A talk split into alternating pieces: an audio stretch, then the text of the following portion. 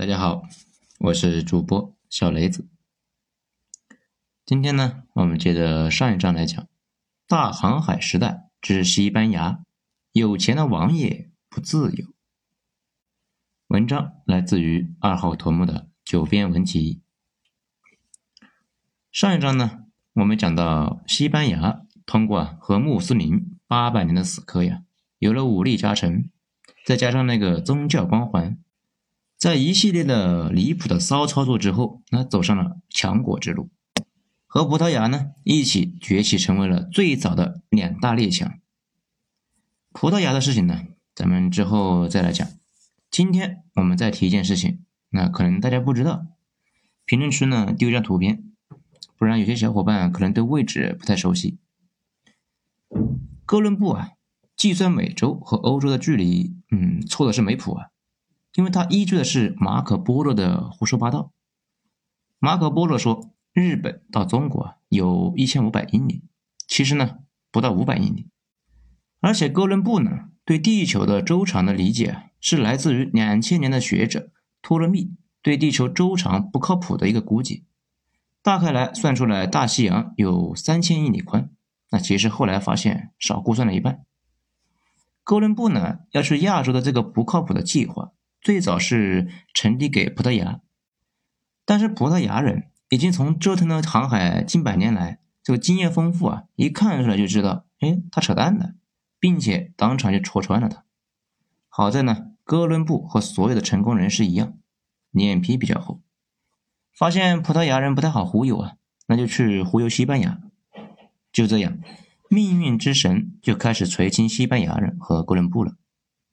西班牙找到美洲之后，无数的冒险家和军人就前往美洲探索。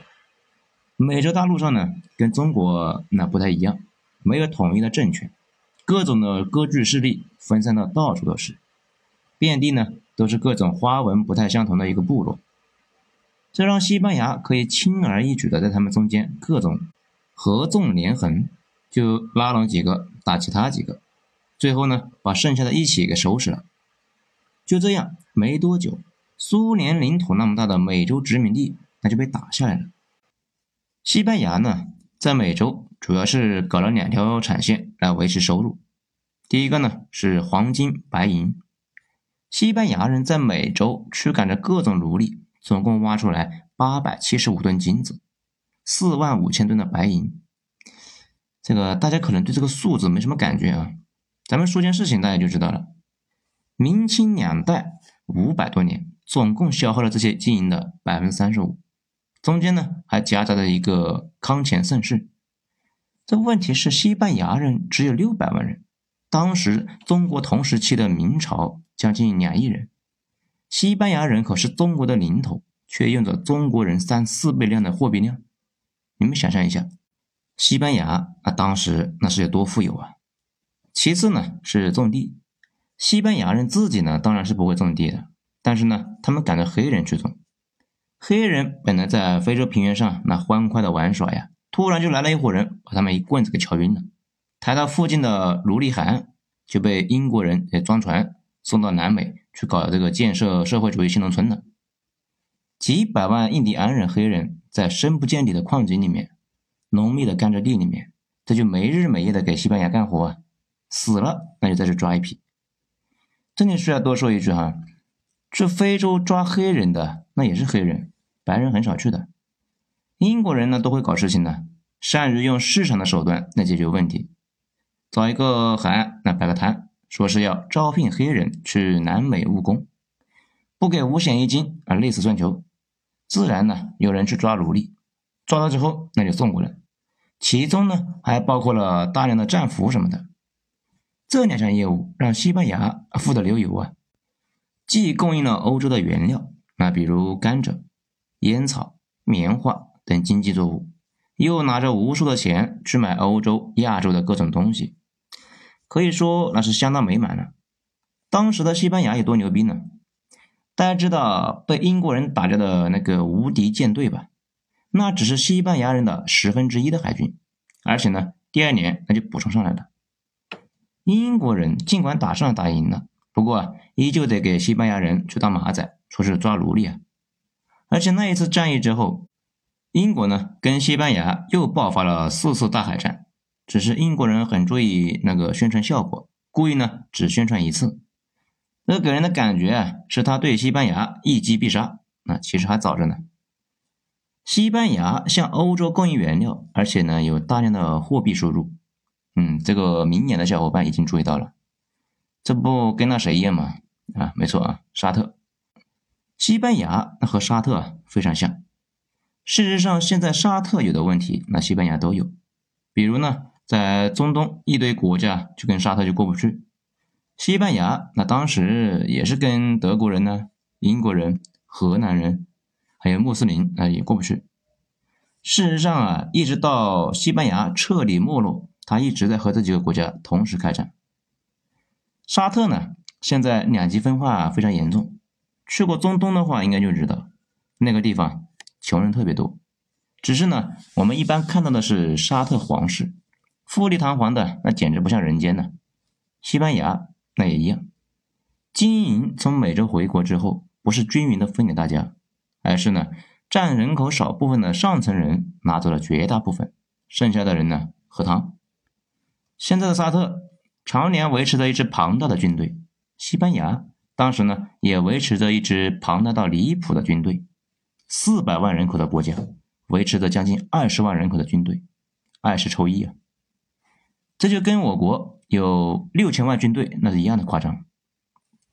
由于海上呢，有我们将来要讲的知名搅屎棍啊，英国在一直使坏，还有荷兰人、法国人，这没有一个是善茬呀，所以呢，西班牙需要维持跟现在的美国式的海军。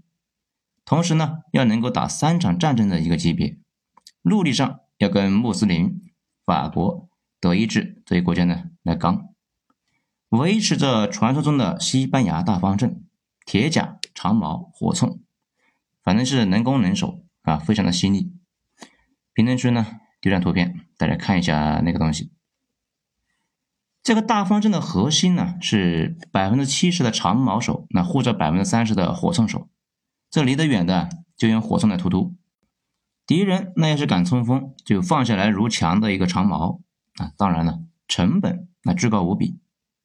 这个玩意呢，当时在欧洲那基本就是无敌的呀。不过呢，西班牙一直可以随便打趴任何一个欧洲国家，但是，没法把他们都打趴下。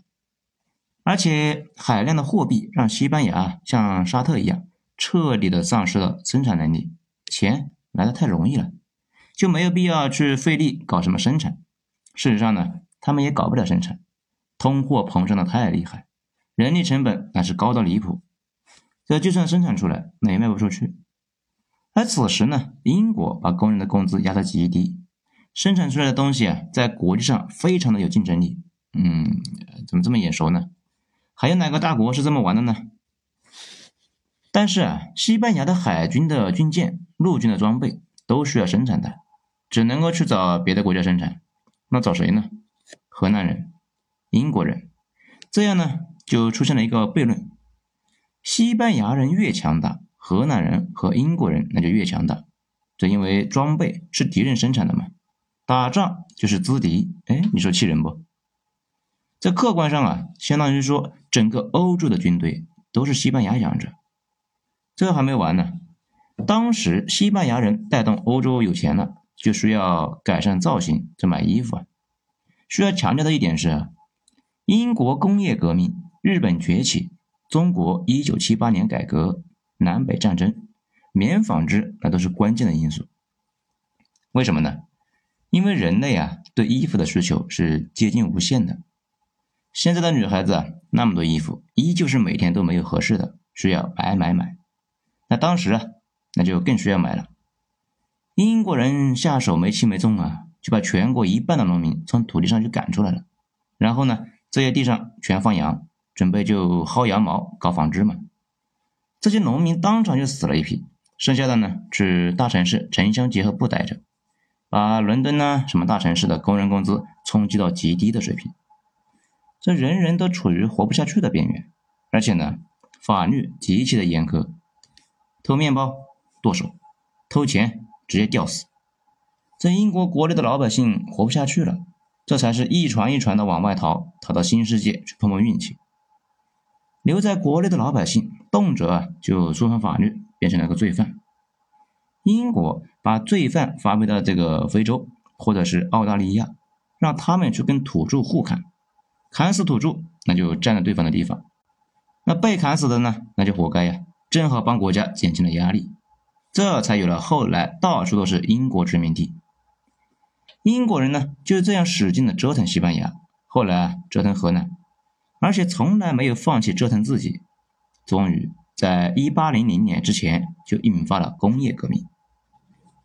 更扯的是，西班牙从美洲挖回来的黄金白银流入市场，然后被存入了银行，也就是呢。传说中的尼德兰这个银行团是位于河南啊，和德意志银行团是在德意志。咱们呢之前也讲过，这两户啊就是近代银行的始祖。事实上，现在欧洲那堆银行家基本上都能够追溯到这两户人。大家来梳理一下这个现金流。黄金最早呢是南美奴隶那给挖出来的，然后西班牙就运金船呢。拉回欧洲，这些钱拿去英国、荷兰买武器、买装备。英国、荷兰的工业主拿到钱再存到这个银行团，银行团再给西班牙人放贷打仗，西班牙人继续用美洲挖出来的金子还利息。这个利息呢，就是后来资本主义发展的资本。这个时候啊，你们应该就理解了马克思的那句话了：资本来到世间，每个毛孔。都流着血和肮脏的东西。银行团呢拿到钱之后，欧洲近代的资本主义就茁壮成长了起来。随后，欧洲的历史那就进入了新的阶段：资本、战争、科技、工业这四个轮子开始互为动力。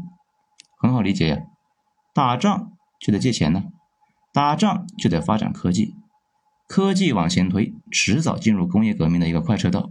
世界这个历史就进入了一个新纪元。咱们捋清楚了资本这条线呢，非常重要。咱们接下来再说西班牙。西班牙挖了这么多金子，但是扛不住军费太高啊。这高到什么程度呢？发现美洲半个世纪之后，西班牙当年的军费开支就达到了美洲黄金总额的十倍。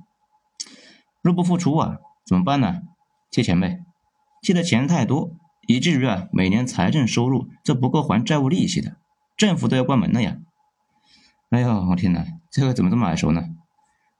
美国呢，现在就是这样的，国债比 GDP 都高，每年的经济增速如果赶不上国债的利息，那一年的经济增长那就全还债了呀！如果当时西班牙能够灭掉德意志或者荷兰，把自己的债主那给灭了，也可以理解为一条路，但是呢，一直也没做到。西班牙当年啊就掉这个坑里了，到了后来挖到黄金，那都给银行家当利息了，而且呢还违约，就还还不上钱，还不上钱就得被制裁，这利息啊就更高了，更加还不上了呀。所以一五五七年，西班牙政府就破产了。此时呢，距离发现美洲才六十五年。这个如果不理解为什么他必须要还钱，那可以。听一下之前有讲过的一个圣殿骑士，那咱们把这个事也说清楚了。而此时海上崛起的三个巨头，英国、法国、荷兰，那就开始肆无忌惮的打劫西班牙的海上运金船。这西班牙就更没钱，连利息都拿不出来了，怎么办呢？只好把美洲所有的金银全部拉到欧洲。这个之前一部分被送到中国买那个丝绸和瓷器了。那这个时候呢，就有一个副作用，明朝没钱了呀，明朝惨了。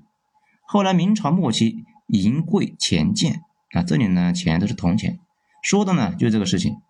政府没钱就没法打仗，所以啊，西班牙和明朝那差不多是相同时期完蛋的。到了一六二零年，几乎所有的运金船都被英国人给打劫了，没有一艘运军船能够到达西班牙。西班牙的国运呢？那也就彻底被打断了。一六三九年，我国明朝马上就要完蛋之际，明朝呢是一六四四年完蛋的。在河南海军和西班牙的海军爆发了一个决定性的唐斯海战。西班牙的海军头号的地位啊，让于荷兰海军，世界的历史呢就进入了一个新的阶段。这不过有意思的是，西班牙还有一部分的黄金没拿出来，一直在压箱底。这笔钱呢，加上后来又弄到的，总共是五百吨，一直撑到了二战前西班牙内战。德国支持的是保守派旧军人弗朗格，苏联支持的是执政党。执政党为了换取苏联的武器，把最后的五百吨黄金拿出来去换武器。不过苏联说那黄金没收到，那大家都知道怎么回事了。后来呢，西班牙政府被推翻，弗朗哥上台了。二战爆发之后，西班牙派了一点五万人跟着德国入侵苏联。有说法呢，就是说他们想要抢回他们的黄金。这不过结果可想而知，最后那也没抢回来。好了，这一章就到这里，咱们下一章接着继续。我是主播小雷子，谢谢大家的收听。